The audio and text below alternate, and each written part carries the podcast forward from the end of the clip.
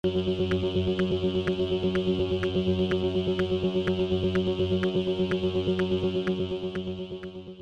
y caballeros, bienvenidos a 10 a 15, un podcast donde se habla de películas y series en un lapso de 10 a 15 minutos. Yo soy Ángel y en este episodio doble tanda voy a estar hablando de Pleasure y de Gladback to Hostage Crisis. Pleasure está disponible en Neon Cinema, mientras que Gladback The Hostage Crisis está disponible en Netflix. Así que sit back, relax, que 10 a 15 acaba de comenzar.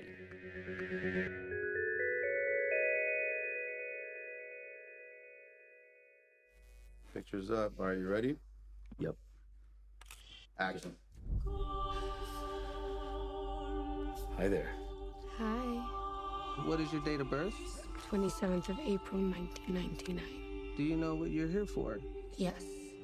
Pleasure es una película dirigida por Ninja Tyberg, es escrita por Tyberg y Peter Modestich y el elenco lo compone Sofía Capel, Zelda Morrison, Evelyn Clare, Chris Koch, Dana DiArmond, Kendra Spade, Jason Toller, Mark Spiegler y Lucy Hart y trata sobre Bella Cherry que llega a Los Ángeles con el sueño de convertirse en una estrella del cine para adultos, pero pronto aprende que la fama no llega tan fácil, mientras ella utiliza su ambición y astucia para llegar a la cima de este fascinante y singular mundo. Disclaimer, esta película tiene una naturaleza gráfica eh, en su contenido sexual y también tiene temas de coerción y violación, así que sugiero discreción. Esta película había estrenado en Sundance el año pasado, A24 la había comprado, pero entonces querían cortarle al contenido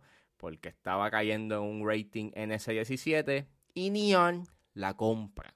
Y pues en mayo empezó a tener como que un lanzamiento bastante limitado y esta semana eh, vi en Twitter que en Neon Cinema, que es este la página de la distribuidora Neon, para ver y alquilar películas del catálogo de ellos en línea, pues vi que estaba disponible y estaba a 5.99, o sea, está a 5.99 y yo dije, ok, pues déjame verla, la quiero ver, está en mi watchlist. La vi y sí, es una película excelente, eh, inquietante, pero excelente. Yo diría que más que ser una mirada a la industria del porno, es también un descenso a la pérdida de la inocencia del personaje principal, o sea, de Bella Cherry. Y, y, gran parte del por qué es un descenso a la inocencia es porque en el proceso, para ella ser la mejor artista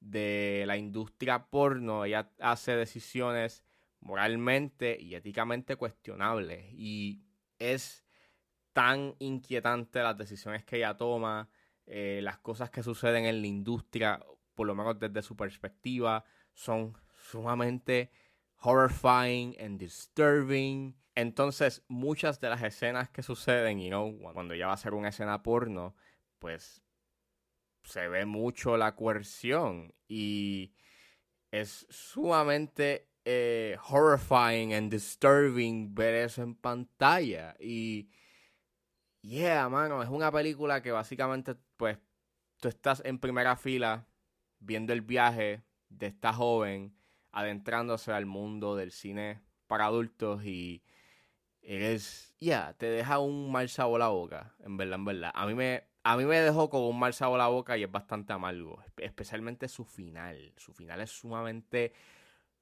horrible lo que sucede en ese final. Y pues puntualiza bastante esa pérdida de la inocencia y de cómo Bella Cherry se convierte en lo peor de la industria. Y es, es espeluznante, es triste, es amargo. Eh, un final abrupto, pero que hace sentido cuando le das casco.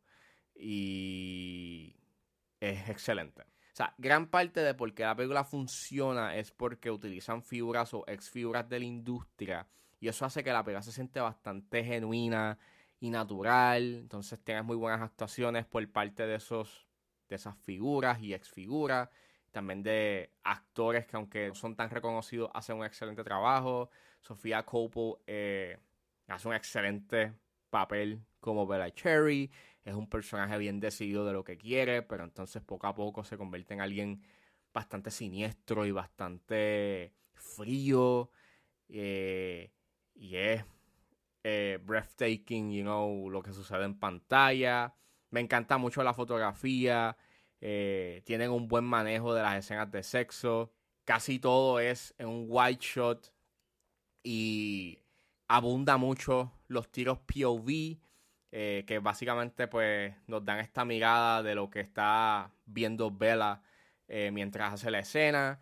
Eh, es una desnudez bastante objetiva. No se siente que están sexualizando al personaje principal. No hay nada erótico en lo que sucede en, en la película. Es bastante frío, es bastante mecánico.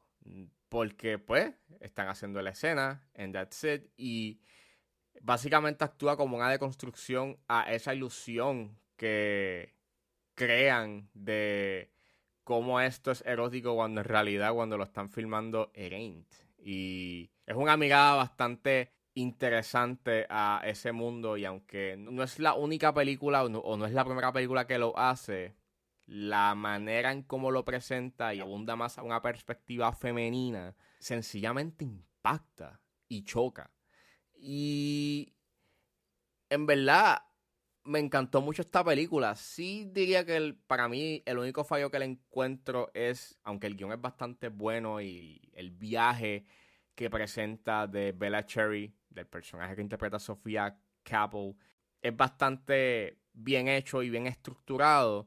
Creo que lo único en donde falla es en una amistad que se empieza a construir a mitad de película que pienso que se le pudo haber dado un poco más de profundidad que pudo haber hecho este que al final una escena que suceda al final hubiese tenido un mayor impacto emocional. Como está sí tiene impacto pero creo que si tuviese desarrollado un poquito más esa amistad hubiese sido mucho muchísimo más poderoso. Pero fuera de eso Pleasure es un filme que es sumamente excelente está bien hecho eh, es para pelo, eh, es crudo, honesto y estoy bien pompeado con lo próximo que haga Ninja Tiber. Tienen que verla. Ahora mismo no está en plataforma VOD, pero si van a la página cinema.neonreggae.com la pueden conseguir, la pueden alquilar. Vayan allá, repito, vayan a la página cinema.neonreggae.com. Les va a aparecer ahí al inicio para rentar Pleasure. Réntenla, véanla, que es una película que está bien hecha. I'm here to be the next big porn star. Y saliendo de Pleasure, ahora nos adentramos a Gladbeck The Hostage Crisis, que está disponible en Netflix. Noch nie ist über eine Geiselnahme in der Bundesrepublik derart ausführlich berichtet worden. Gladbeck The Hostage Crisis es un documental dirigido por Boker Heiss y trata sobre que en agosto de 1988 dos asaltantes de un banco armados mantienen a la policía alemana en alerta por 54 horas durante una crisis de rehenes. Disclaimer, el pietaje que aparece en el documental es real, hay situaciones que son bastante intensas y bastante fuertes, así que sugiero discreción. Nada, eh, choqué con este documental, me pareció bastante eh, intrigante, eh, la vi y me gustó. Es un, muy, es, es un muy buen documental. Es un documental que va al grano. Y lo más que me gustó es que no es tu típico documental de Netflix en donde es un documental cinematográfico. Ese no es el estilo de este documental. Este documental literalmente estás viendo por hora y media pietaje que sucedió en la vida real, fotos, entrevistas y videos. Y es bien tenso. Es un documental sumamente tenso. Habla básicamente de la prensa amarillista, el morbo. Esta es la primera y última vez en que la prensa alemana intervino durante un crimen y las consecuencias son horribles y lamentables y sumamente trágicas y es fuerte. sea, es un documental que te mantiene tenso. Los eventos que suceden durante ese evento son espeluznantes, horribles. Y básicamente este documental eh, te está exponiendo de manera objetiva, you know, lo horrible que es la prensa amarillista, eh, el morbo por querer eh, buscar la primicia, por querer, you know, tener la exclusiva. Es otro viaje amargo. Es un documental bastante amargo, pero lo que tiene que decir al respecto es bastante importante. Y la manera en cómo está hecho y la manera en cómo eh, montan y te presentan esos eventos, pues eh, es bastante impresionante. Así que vean este documental.